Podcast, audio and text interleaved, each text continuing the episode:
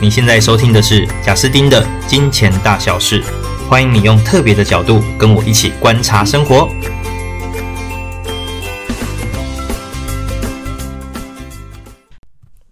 嗨，大家好，欢迎来到《金钱大小事》。那今天一样又来到我们创业访谈的这一个环节。那我今天邀请到的呢，是一位也是认识了至少有十五年的好朋友。那现在他本身也是一间实体店面的老板，而且这个实体店面里面放的东西还蛮贵的，就是钟表业。那我想先邀请宏达来跟大家简单自我介绍一下。嗨，大家好，我是宏达。那我本身呢是在宝岛钟表公司，那在这个行业已经十七年了，十七年哦。嗯，那我本身因为。比较特别是在中南部，我们是唯一第一间在百货体系的宝岛钟表，所以我在台南这个地方南纺购物中心已经有经营八年的经验喽。对，好，所以就是宏达现在自己的算是创业，在钟表这个行业已经有八年的时间这样。那我再来呢，我想先透过一些时间简单的，让比较多听众应该对于表这个东西好像很熟悉嘛，就放手上，可是好像又没那么熟悉。那我先问就好了，表不是会动就好了吗？就为什么就是有一些表诶比较贵，然后有一些表就是像西门町的，我看它一百块也很好看啊。那这个大师你怎么看？呃，其实手表的贵跟便宜嘛，就是把你它当做看是什么东西。如果你是看时间的，嗯，像刚刚舒婷分享的，那可能就是西门町一只表一百块两百块就会有了，嗯，或甚至于我现在手机我拿起来就看时间啊，嗯，所以现在手表的定义是什么呢？有时候我把它定义这是一个人的收藏跟品味。你喜喜欢佩戴什么样的手表，以及你的对于手表认知是什么，可以决定你在你的生活范围，或是你的朋友啊，或是你的业务人脉圈这么多一个交际的地方，显出你的各有的特色。哦，反正它就是一个特质啦，嗯、很像你那个衣服，嗯、你也可以说蔡奇亚五十块的也蛮好看的，嗯、但是基本上你至少会去 Uniqlo 或者再去更好一点的潮牌这样子。对，哦，诶，那很好奇是宏达，你这十七年来啊。你看过最贵的表是多贵？哦，最贵的表哦，呃，算是里面表王最贵的，人家讲的 PP 就是百达翡丽。当然，劳力士大家都比较常听到也见过，但对我来说，那个就是一个嗯、呃，大家知名品牌，但是也不到最贵的概念。对，PP 的话大概。我自己亲手服务接过的大概两百多万左右的。哦哦，你亲手接过两百多万，嗯、那你曾经至少亲眼看过最贵的是多少？有，我那时候有参加那个一零一的表展，一零一表展，那里面的话就是有很多更高阶的珠宝品牌，嗯，但是它贵不是贵在本身表品牌本身，是它镶了很多钻石啊、石彩色宝石，所以那只表都大概一两千万以上，一两千。对，那我很好奇，这种表是真的会有人戴着吗？还是这个基本上只有拿来收藏而已？嗯，如果是以珠宝的话，还是以收藏居多哦。但是有些场合可能它需要比较，就是那种呃宴会场所，或它需要就是比较。一个呃，显现他的收藏品跟身份的地方，他就会把这样东西带去让大家分享，哦、知道。那因为我的频道是谈理财跟金钱嘛，嗯，就我所知，钟表是不是表啦，也可以拿来当投资，像什么劳力士的水鬼，是不是？嗯，对。嗯、那就你这样子看，就是呃，例如多年前，那你有没有看哪只表啊？到后面涨了多少这样？嗯，其实刚刚举例的劳力士就非常知名，因为其实它几乎年年涨，年年涨。对。然后我自己的。客户啊，或朋友，还有问我说：“诶，我想要绿水鬼、黑水鬼，你能不能拿得到？”我跟他说：“抱歉，这个东西是。”可遇不可求，而且它必须有点像经历一种这种 VIP 制度，就是你必须在这个店里面，你一定有一个消费的金额，或你有消费过什么样的表款，它才有可能让你去排这个哦，老顾客才有资格的。对对对对，哦，真假？像排爱马仕的铂金包的概念，到今天都还是吗？都还是，就算今年二零二二年股票市场那么糟糕，都还是没错。所以呃，举刚刚讲的那个什什么水鬼，绿水鬼绿水鬼，对，绿水鬼它。没没有一年它是跌价的，没有没有一年是跌价的，嗯，而且它都是超过它的定价在销售。哦。对，我的客户有问我说，啊，明明在官网定这个价格，为什么买不到？嗯，我说，就算你可能要超过它一层或两层的价格，你不见得能买得到，因为它就是少量，它不会量产。哦，对，诶，那像你自己的店是有经手过的吗？呃，其实呢，我的店的话是比较偏向于中价位，嗯、所以像劳力士或是刚刚讲的百达翡丽比较高端的话，我店是没有。哦，嗯、了解了解。哎，那我再来问几个，像我记得 iPhone 应该是从十年前开始吧，还是十出头年前？你觉得整个智慧型手机的这个出现，真的有没有造就大家不代表的这个比例大幅度下降？有，而且冲击非常大，非常大。我跟你分享一个很有趣的数字啊，嗯、那时候啊，全世界前三名排行榜最多的手表，不外乎刚刚讲的一个是劳力士，嗯、一个就是比较知名的那个流行品牌 Swatch 的手表、嗯、啊，Swatch 我记得，对对对对，他们的销售量是每年可能是好几千万只在销售，是，可是当苹果 iWatch 问世之后，不论它出了几代，对，它几乎都在这个排行榜有进到前三名。佩戴式科技有占领在我们的钟表业，其实有一个很大的量。哦，对耶，嗯、我刚刚讲的只是手机出来有没有影响到，嗯、但现在是苹果自己还出表，是再去占你的市占。对，哇，那你这样子看，它大概要怎么说？你十七年前啊，嗯哼，一间店大概。一天卖几只表啊？现在大概一天卖几只？有没有办法用这个比较？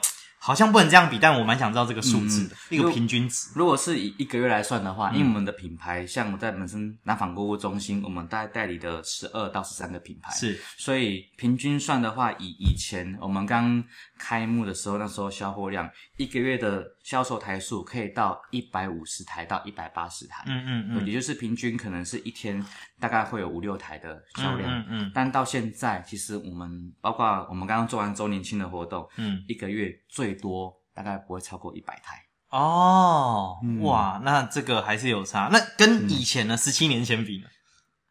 哦，那一定会差更多。十七年前量一定更大啊！对对对，我记得没错的话，因为我我妈哦，跟听众讲一下，其实呃，我会跟宏达认识，就是因为我妈妈也是钟表店的，然后过去曾经有一段时间就有机会她在我们店里这样子。那我记得我妈说她出社会的时候。当时在忠孝东路那一边，一天可以卖七十只，对，那是有可能的吗？是有可能的，对吗？对，因为那个点又好像还不错，是人流过多，哇，所以其实这个市场还是影响很大。哎、嗯、那就很好奇，那如果呃整个呃销量差那么多的话，那为什么现在这个表的行业还是能做？嗯，其实就变成刚刚我们一开始。前面开场吧有讲到说，手表你是拿来只是看时间的呢，嗯、还是你是带一个所谓的品味跟个人的收藏喜好？对，质感。嗯，那现在都是走向质感跟收藏这个部分。是，所以其实像以前可能你会觉得两三千块表就很不错了，哦、但现在可能好的手表可能要到两万块到三万块。对对对对对对对，没错。一只我们的苹果的 iWatch 一只可能就要两三万了。对耶，这个价格就跟现在的表，我们就是做一个平价式的。提升哦，对对对，嗯、所以就是时代的不同，不能这样像以前这样以量取价，对是比较精准一点，然后但是但利润空间可能也好一点，嗯，可是服务也多一点，这样对，没错哦，了解。嗯、好，那我想透过刚刚的这个简单的分享，就让大家比较知道钟表这个行业的一些简单的认识啦。那再来，我比较想要问的还是。因为像我知道宏达，你是从小时候家里也是开表店的嘛，对对对。然后我跟你认识是在就很年轻，都二十出头岁的时候，但我就觉得那时候你真的是特别的认真，特别的努力。嗯、然后我蛮想知道，就是你是很早的时候就觉得自己以后一定要当老板，所以才特别认真努力吗？还是？就是例如爸爸教的，嗯嗯，对。其实那时候爸爸从小带我的时候，只是一个初衷，我把我这个技术传授给儿子。对，那至少我有这个技术之后，我我不会在职场上或是在我未来生活上有生活上的担忧。对，至少呃不会很有钱，但至少饿不死。啊，但是当我踏入进来宝岛一段时间之后，发现说。嗯，如果只是一辈子都当师傅而已，我好像都只能做这些事情。是，所以呃，而且其实我我蛮想一点，是因为像我在以前妈妈那你妈妈那上班的时候，那个店的氛围非常的好。嗯，所以我觉得说，在一间有这么好的氛围的店，都是自己的朋友、自己的家人的同事的时候，嗯、那感觉很棒。嗯，所以那时候我就想说，如果真的有机会的话。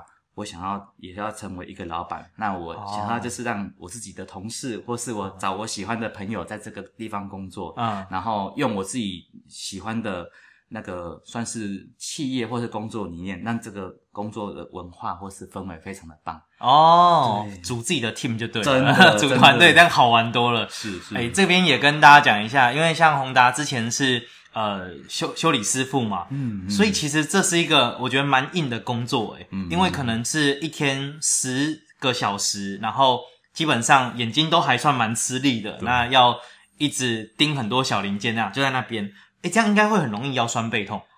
会啊，所以我们这个行业保健很重要。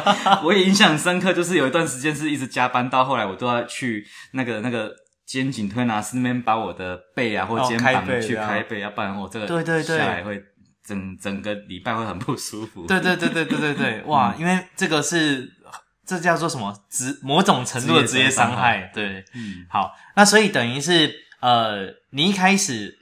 爸爸可能也没有特别说啊，你以后要当老板什么，但主要是你在这个职场过程中就会觉得哇，很期待有一个自己的团队，嗯，那这件事情很棒，然后创建自己的文化。对，好，那从你有这样的想法开始，你做了哪一些事情去让这个呃开自己的店这件事情是真的有机会落实的？嗯，第一个的话，当然就是先把自己的技术精进到一个程度之后，人家会认为觉得。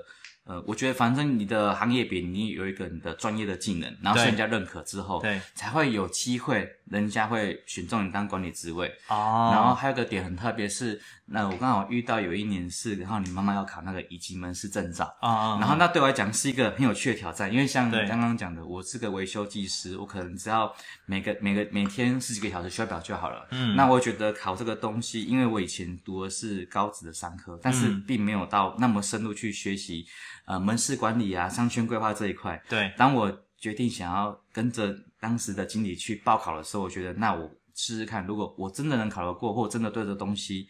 是有兴趣的，那也许就奠定我这其中一个小小的基础哦。所以这个很大重点是说，当你有这个想法，你就不能只是会你原本要会的，嗯，是原本要会的还要很强。再来是你原本不会的也要得会，对，要学习，就是一定是要比较广泛。嗯，这件事情我觉得蛮重要的，因为如果在职场上就是只希望做好眼前的事，那真的会可能五年、十年、二十年都不会有变化，嗯，这样。不要说赚钱啦，就光是有趣就不有趣了。对 对对对，嗯、好，那当时就是当你有这样的一些想法，你开始提升自己的软实力嘛。可是毕竟创业还是要有一些硬硬子弹的，就是要花钱这样子。嗯、是的，是的。那当时你呃真的开始自己的第一家店之后，你大概是砸了多少比例的自己的资产下去？嗯嗯，其实那时候啊，最早的一家店。不是进到我的那个南纺购新百货中心，嗯、是一般的传统街边店。哦，那相对它的负担啊，跟的资本啊也比较低。哦，就不用。然后那时候是因为总部有让我用比较少的股份入股成为股东之后，然后投资成为这边店的投的投资经理。是是是。所以那时候大概是拿的一百二十万左右。哦，那时候就比较还好。可是后来因为你这个是百货公司，里面品牌就比较不得了了嘛。对对对。呃，我在这边就简单问一下好了，就是可能大家不知道，你看到一间表店里面有卖一些品牌的表，嗯、实际上是你都要跟那一些品牌有一些可以说是契约的嘛，嗯，包含要买多少的货先放着，还有要销多少量嘛，对，没错。这边可以请宏达可以举例一下吗？我记得你刚刚说你有十二个品牌，对，对，你随便举几个。好，我举几个我们店里面比较知名而且比较畅销品牌，嗯，第一个比如像是。瑞士的天梭表，Tissot 啊，天梭蛮有名的，它的价位就会比较走中低价位，对，可能再从一万块出头到两三万，这是他们的价格带。那我们的话，正常来讲，我们一个月的销售量会落在大概是这个品牌二十至二十五台，嗯嗯，那以它的客单价算的话，大概一个月平均销售我们可能会到大概是四十万左右，四十万，嗯，一年如果真的是照七月走下来，大概可能也要走四百万，所以我们一年的货品的回回转率，商品。是，就至少要进货到四百万。是哦，嗯、就是每年你都要进四百万。如果你没有，今年只有两百，啊，就不好意思，嗯、不给你代理了。对，品牌就慢慢会觉得，哎，你可能不太适合经营这个品牌，是，或觉得你们店可能这个这个品牌的专业度或销售力不太够。对对，那我还有其他像比较稍微中高阶一点，像浪琴，单价可能就落在从三万块到十万。是，所以它的代理金额就相对的比刚刚品牌会多一倍以上。哇，对，对，那也就是说。你光要 run 你现在的这一间店，嗯，那你说十二个品牌，嗯，这样算一算，一年可能要四五千万基本的销售量，嗯，才有办法让其他人愿意继续跟你合作。对对对对对。那其实刚刚讲的瑞士品牌，它是合约跟走契约是比较硬式规定的。是是是。如果是一些比较台湾的或时尚品牌，他们就没有走。这么硬哦，没有那么硬，所以我们其实有些品牌啦，像刚刚那些是主力，对对对，所以一定要把主力先做好。哦，那比较一些台湾品牌或时尚品牌，他们可能就不太需要这么样一个硬式的契约，只要有将他们的商品有一定的活化度，或设定的让它做销售曝光或定期的新品进货就可以了。了解，嗯，不过可以想象的就是这个压力很大。那举例来说，我开我随便租一个店面，我摆几台娃娃机。对，我的压力顶多就是好啦，那这个都没有人来玩，我的房租五万嘛，嗯，那人顶多就雇一个人偶尔来看一下，对，就怎么想那个应该成本可以压在十万以下，嗯嗯，可是如果是以像手表这种精品，那真的就是你一个月什么都不做，死定了耶。对啊，对，所以去年的疫情 五月到七月，我差点以为我死定了，你知道吗？哦、真的哦，哎，那分享一下，分享一下这一段，就是去年五月突然宣布三级，对。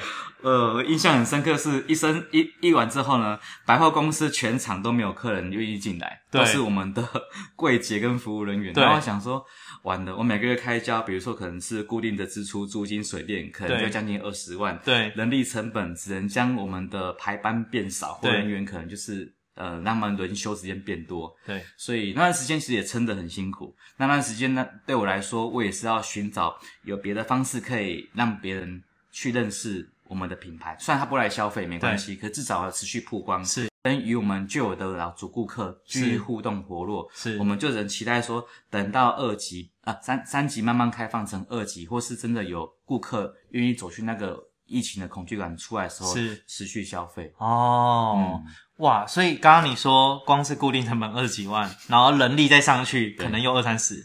然后再加上品牌要有一些销量啊，这些都还没算，嗯，对，所以这个压力是非常非常的大，嗯，哎，所以听到这边就已经可以整合一下，是说，其实一开始创业，很多时候我们会为了一个理想，会为了一个愿景的那张图片，哦，就想象能这样，可是真的做的时候，哇，超级多，甚至没想过的事发生，嗯，而且是完全没有回头路，是，是，就只能坚持下去，对。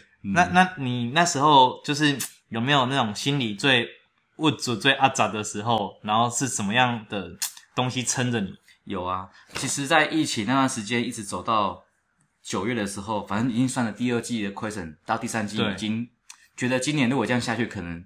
可能跟他关系对，所以那时候运气还蛮好的，就是也一直有办一些线上的讲座哦，然后使用那时候那时候其实不太会用什么 Zoom 啊，或是 Google Meet，都不太用这种软体，是硬要自己去学习，然后学习如果用线上的讲座去邀请，可能是用。因为那时候大家都闷在家里，嗯、也没事。诶，如果线上有讲座，可以互动啊，可以聆听，或多一个学习的知识，我觉得那对那个时期来讲的话，蛮多的。我的客户或是一些新的来宾都还蛮还蛮新鲜的哦。对，然后我慢慢做到这点之后呢，终于在九月比较好，慢慢就是解封之后，以及十月发振兴券，是我就靠着振兴券跟后来慢慢恢复了人潮，是我在呃十二。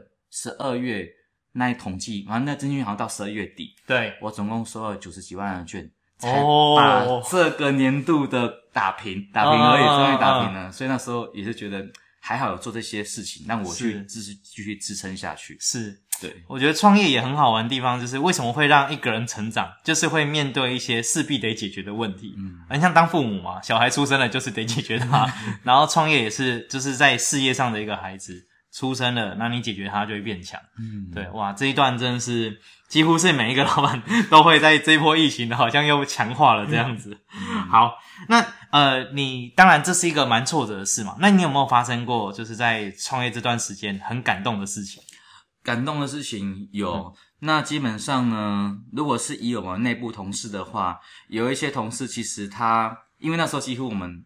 领的都是底薪的，嗯、就是因为你没有客人没有奖金。嗯，我们有时候会觉得，如果你觉得这个时间你可能有，比如说家里可能有贷款压力啊，是或是你生活上的压力，你可能需要一个转换环境，或是你可能需要，我不好意思跟他说，阿、啊、然看你要不要回去休息之类的。但是他有愿意继续留下来，我也会很感谢他，因为那时候对他来讲是一个领两万出，可能一个很难很难生活下去的一个一个经费，但是我团队都有留下来，所以那、哦、那一段时间。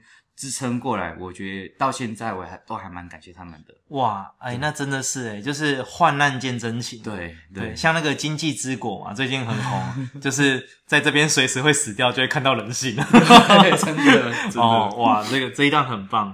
嗯、那那你这样子回顾，就是，哎，你说你在这个行业十七年嘛，但是真正做生意八年，嗯、你会不会觉得，就是做生意这八年，哇，发生的事情跟感受到的东西，远比可能。前面那十年多很多，嗯，有的，尤其是，嗯，你会遇到更多的老板嘛，对不对？对对，对。以前老板只有一个，对。现在上面对很多老板，那，嗯，如果是我们自己行业老板的经验，当然是会去学习，嗯、然后也会觉得人家是资深，嗯，走过路一定比我们更多，我们会跟人家请益跟请教，对。所以这部分的话，我也跟同行很多老板有请教过，其实去受益也蛮良多的。是是是。那因为后来我从传统的呃，钟表店走到百货的时候，嗯，这个区域又跨不太一样的区域，这时候我就没有学习的对象了。啊，变成说我要去主动去认识各柜的品牌，是，或是我透过其他的商会或社团请教其他老板说，诶，你们如果这个行业在这边发展的话，你们会有怎么样的新的客户合作的方案，或是说在百货商场怎么运作会更顺畅？是。对。哇，听到这边呢、啊，就能够想象，像过去这几年，当然整个呃市场是很震荡的，嗯、那其实会有很多的那一种各种啊 负面声音啊，或者是抱怨啊等等。可是发现老板没有时间抱怨，没有时间，对，学就来不及了。可是说到底，是因为不得，就店一定得撑着嘛，所以确实有一份压力，所以确实得去学。但是如果就结果论来说，你花三年抱怨，跟你花三年学习，这人生差多了。对，多零点一跟少零点一，哎，对，那个沉下去不得了。一年三十七倍嘛，跟一年剩多少忘了？零点零零几而已。对对对，一个我忘记了，但成语是三十七倍。嗯，对啊。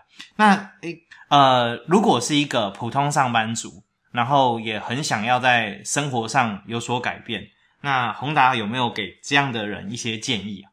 生活改变吗？其实我觉得。第一个是态度，嗯，因为你一定要有一个正面积极的想法，嗯，不然任何人呐、啊，其实，在环境挫折下会遇到困难。是，第一个觉得啊、哦，好难呢、哦，我觉得放弃可能比较快。对对，可是我觉得放弃是我最后的选择。对对，我是尝试各种的可能都不行之后，我才会有这个念头出现。是，对，所以我觉得第一个是。哦乐观积极，对，正面积极，乐观积极。对，第二个就是你要一个学习的环境，学习的环境，哎、欸，这很重要。重要。当你一个人在学习会孤单嘛？对，那你是一群人在学习。当我学会，我分享给我的团队，或是我身边就有这样的老板可以请教或分享的时候，我觉得哦，原来我懂的东西跟别人懂东西领域不同，那这是可以。给予我一个多的附加价值的机会，愿不愿意去学习跟尝试？对对，嗯，哦，我这个太有感觉了，就是还蛮多人会觉得，呃，可能一个人做生意做得成功，或者是他比较会赚钱好了，感觉是他天赋异禀。但往往不是这样，往往只是愿意走出去，然后把自己放到对的环境里，嗯，然后让周围都是那一些愿意学习的人，然后再前进的人就跟着一起走，嗯，对，而这个太有感受了，对啊。那呃，如果说有一个人呢、啊，他就我刚刚讲的是一个上班族嘛，他就是希望生活中有改变嘛。那我现在在讲更精确一点是，那如果这个上班族他就希望有一天也可以成为自己的老板，你还有没有什么重要的建议？很务实重要的建议。这个重要建议是相对的，你要在你的生活条件下，你可以撑过半年到一年不影响的条件下去放放在你喜欢的事情上去做。哦、对，就你的这个整个资源要够，可以让你有半年到一年是全力的去做你要做的事，没赚钱也还 OK，还 OK。对对对对对对，哦，生活撑下去，你才去放心做你喜欢的事情，跟你要投入的事业。嗯，对。那是不是呃也是要有？要怎么说？就是要有一定的人，至少说，我现在想做的事，不能是我一厢情愿、天马行空的说，哎、欸、这样可以做嘛？也要经过一定的市场验证。对。对那当时你在做开店前，你有没有经过一定的，就周围一些大佬啊、行家跟你说？其实我开店的时候，老实说好了，我只是觉得说，如果我那时候才二十，还不到三十岁，对。我现在没有机会经营一家店当老板的话，也许有后来的机会，或是我的成本可能会更高。哦，我那时候的念头是觉得，我现在如果刚好资金资金上还可以，那我愿意花的时间上面的话，然后又有又有一两个，那时候的人其实不多，就一两个愿意跟一起做，对，那就。